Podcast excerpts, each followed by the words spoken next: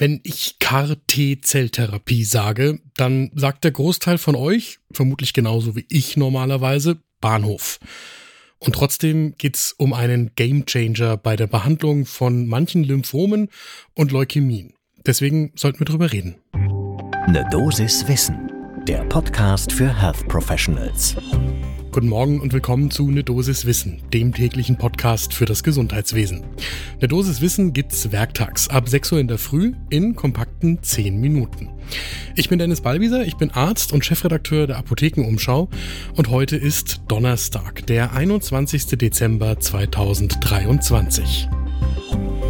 Ein Podcast von gesundheithören.de und Apothekenumschau Pro. Es geht also um die CAR-T-Zelltherapien in der Onkologie. Ein spannendes, experimentelles und doch in der klinischen Praxis tatsächlich schon angekommenes Therapiekonzept. Wir haben darüber mit Marion Subkleve gesprochen. Sie ist Professorin für Innere Medizin mit dem Schwerpunkt zelluläre Immuntherapie am LMU-Klinikum in München. Nehmt euch den ersten Kaffee des Tages, meiner steht vor mir, und dann geht's los. Was heißt denn eigentlich CAR-T-Zelltherapie? CAR-T steht für Chimera Antigenrezeptor in T-Zellen und da kommen wir dem Thema genauer auf die Spur. Ihr wisst, dass Krebszellen sich dem Immunsystem durch molekulare Tricks entziehen. Und da geht es auch darum, dass eben die T-Zellen die veränderten Krebszellen nicht mehr erkennen können. Bei der CAR-T-Zelltherapie werden jetzt T-Zellen der betroffenen PatientInnen entnommen und gentechnisch bearbeitet. Die exprimieren dann ein bestimmtes Molekül auf ihrer Oberfläche und werden dann wieder in den Körper der PatientInnen reinfundiert. Die gentechnische Veränderung der CAR-T-Zellen, die sorgt jetzt dafür, dass CD19 auf der Oberfläche der Krebszellen von bestimmten Leukämien und Lymphomen erkannt wird und dass die T-Zellen dann zielgenau, möglichst zielgenau an diese Krebszellen binden.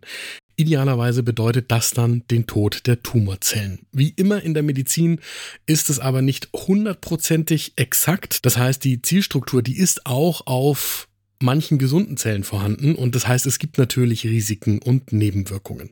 Und trotzdem ist es bereits 2012 das erste Mal gelungen, eine Patientin tumorfrei zu bekommen damit. Ein Mädchen, Emily Whitehead, die damals an einer akuten lymphatischen Leukämie erkrankt gewesen ist und bis heute krebsfrei ist.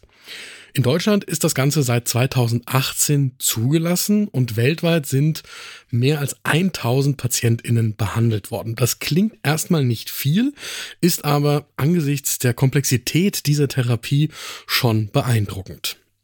Marion Subkleve sagt uns, am häufigsten wird KT bei aggressiven Lymphomen eingesetzt. Und da hat sich die therapeutische Situation aus ihrer Sicht dramatisch verbessert. Das heißt, knapp die Hälfte der behandelten PatientInnen heilen die TherapeutInnen bei den aggressiven Lymphomen. Und das sind die häufigsten Tumorentitäten deshalb, für die KT-Zellen eingesetzt werden. Jetzt muss man sich vor Augen halten, das sind PatientInnen, die vorher eine Überlebenschance von um die 10% gehabt haben. Und deswegen ist das aus der Sicht von Marion Subkleve und ihren KollegInnen ein solcher Gamechanger. Das heißt, bei diesen PatientInnen ist die KT-Therapie, obwohl immer noch hochexperimentell, mittlerweile Standard in der Behandlung und von der Drittlinientherapie in die Zweitlinientherapie aufgestiegen. An zweiter Stelle werden auch PatientInnen mit Mantelzell-Lymphomen behandelt und mittlerweile ist es auch zugelassen für das follikuläre Lymphom. Allerdings sagt Marion Subkleve, es gibt bei diesen Tumorentitäten wieder so viele andere Therapieoptionen, dass die Spezialistinnen hier nur relativ wenige Patienten sehen. Die Patientinnen sind bei niedergelassenen Kolleginnen in der Behandlung und werden dann gar nicht erst ins KT-Zentrum weiter überwiesen.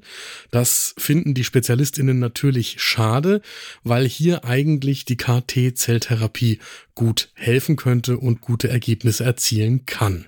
Die ganze Geschichte geht noch weiter. Mittlerweile ist KT auch zugelassen für das multiple Myelom hier in der Viertlinientherapie. Also wenn schon drei vorherige Therapien versagt haben oder abgebrochen werden mussten oder nicht eingesetzt werden konnten.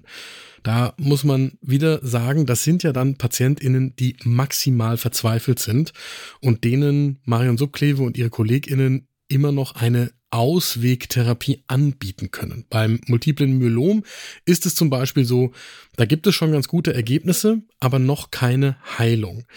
Und das sind PatientInnen, sagt Marion Subkleve uns, die ja eigentlich eine Dauertherapie bekommen. Und durch KT können diese PatientInnen zumindest mal ein Jahr krankenhausfrei werden. Manchmal auch etwas länger. Und das ist natürlich ein unglaublicher Gewinn an Lebensqualität. Die Kernfrage bei so einer neuen Therapie ist natürlich, wie steht's denn um die Wirksamkeit? Tatsächlich dauert die Remission bei den Tumoren sehr lange und es kommt selten zu Rezidiven. Also Remission sehr lange heißt länger als ein Jahr und dann nur noch selten Rezidive. Allerdings gibt es auch bei rund der Hälfte der Behandelten keinen initialen oder dauerhaften Effekt. Da stellt sich dann die Frage, warum ist das so und wie erkennt man diese Patienten? Der erste Grund ist, die Patientinnen kommen häufig zu spät ins spezialisierte Zentrum, sind dann schon in einem sehr schlechten Zustand mit einer hohen Tumorlast und schlechten Entzündungsparametern. Und das heißt, es geht laut Marion Subklöwe immer um die Frage, wie schnell bekommt man die Patientinnen ins spezialisierte Zentrum. Denn die KollegInnen zum Beispiel an der LMU in München, sind mittlerweile so erfahren, dass sie auf einer soliden Datenbasis entscheiden können, ob sie eine Patientin oder einen Patienten mit KT therapieren können oder nicht.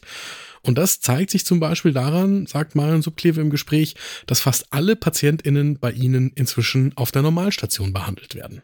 So, und deswegen zusammengefasst geht es darum, diese Therapieoption überhaupt bekannt zu machen, auch unter niedergelassenen Kolleginnen und Kollegen, damit da ein kollegiales Gespräch zwischen den spezialisierten Kliniken und den niedergelassenen ZuweiserInnen beginnt.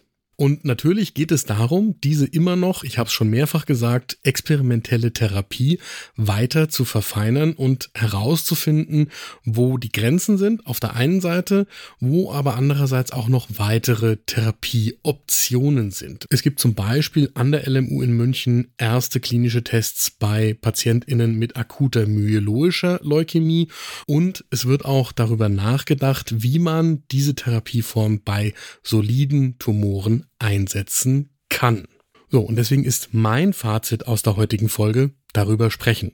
Unter Kolleginnen und Kollegen und im Zweifelsfall bei einer Patientin oder einem Patienten, den ihr mitbetreut, in einem spezialisierten Zentrum nachfragen, ob diese Patientin oder dieser Patient nicht tatsächlich in Frage kommt für eine KT-Zelltherapie. Das war eine Dosis Wissen für heute. Es gibt vor Weihnachten und dem Jahreswechsel noch eine Folge morgen mit meiner Kollegin Laura Weißenburger ab 6 Uhr in der Früh, überall da, wo ihr Podcasts hört. Und dann empfehle ich euch für die Feiertage, wenn ihr etwas Zeit habt, hört doch rein in unsere ersten beiden Staffeln Siege der Medizin. Ulrich Nütten erzählt in 19 spannenden Folgen Geschichten, wie die Medizin von Forscherinnen und Forschern weiter in die Zukunft gebracht worden ist. Siege der Medizin findet ihr, wie alle unsere Podcasts, überall da, wo ihr Podcasts hören könnt. Und auch Siege der Medizin ist für euch natürlich kostenlos. Ein Podcast von gesundheithören.de und Apothekenumschau Pro.